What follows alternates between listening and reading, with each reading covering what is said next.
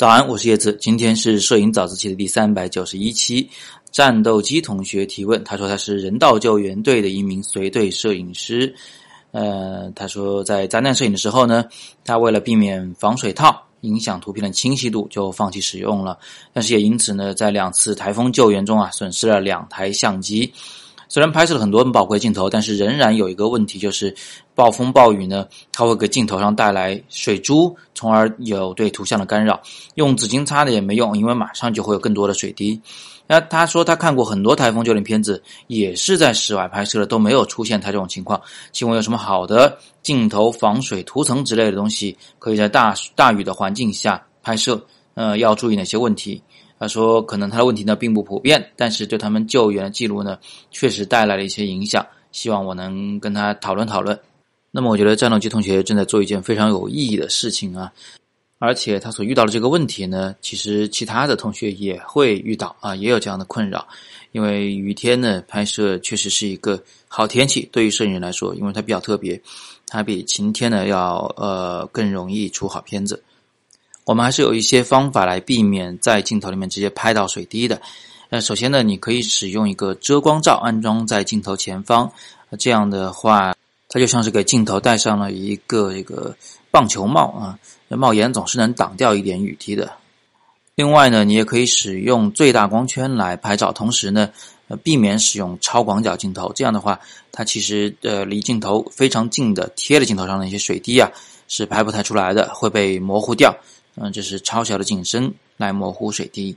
另外，你还可以加装这个防水防油污的这个镀膜的 UV 镜就比如说最后一张图啊，我给的最后一张图是奈斯牌的超薄金环的这个超级镀膜防水防油污 UV 镜。它那个水珠掉到上面的时候呢，是很完整的一颗一颗的。呃，如果是稍微倾斜一点的话呢，会迅速滑落，就不会有太多的残留。把这样的 UV 镜加在镜头前方呢，会有一点帮助。另外呢，我们在构图的时候，呃，可以尽量的背风拍摄。这样的话呢，反正风从后面吹过来，水会打在你头上，但是很少会打到相机上。再没有办法的办法，就是手中常备厨房用纸，是那种厚厚的、呃吸水吸油的能力非常强的厨房用纸，不是那种普通的卫生纸啊。因为普通卫生纸在大雨中一边擦它就一边碎成渣渣了啊，这很很不好用。这个它吸水的能力、储水能力不是很强。所以可以备一些厚厚的那种厨房用纸。那至于为了避免这个影响图片清晰度而放弃使用防水套，呃，我觉得倒是呃怎么说呢？就塑料防水套，咱们不一定要去用它，因为它本来效果也不是很好，确实也会影响图片的清晰度。但是呢，那一些相机的潜水罩其实是可以使用的。有一些这个潜水罩啊，它的那个呃镜头前方呢是带镀膜的玻璃。啊，其实不会影响画面清晰度的，但是有一个矛盾，就用潜水照的时候是没有遮光罩的，啊，它水珠会容易挂在前方，它只不过呢，就不会让你的相机完全被毁掉。另外呢，像呃奥林巴斯的品牌呢，它的这个相机是全身防水的，呃，甚至海浪泼在上面也没有关系，呃，可以把它直接放到水龙它水龙头底下去冲，呃，去清洗。所以我们也可以使用像那样的一些完全防水的相机来拍摄这些题材啊，可能会要更可靠一些。总之，我们还是有很多办法解决这个问题的。不过从审美上来说呢，我们也可能不需要去解决它。呃，我给大家做一个范例啊，前面两张照片是战斗机拍的照片，那第三张照片是我在南极拍的这个呃这个在小型的这个冲锋艇上。返回母舰过程中的一个画面，这个时候是我们是露营之后早上啊，遭遇这个暴风雪，呃，那船也晃得比较厉害。你看到我的镜头呢是在结冰的状态下，我用手指头把中间的那个冰渣渣给抠开以后，拍摄的对面的画面。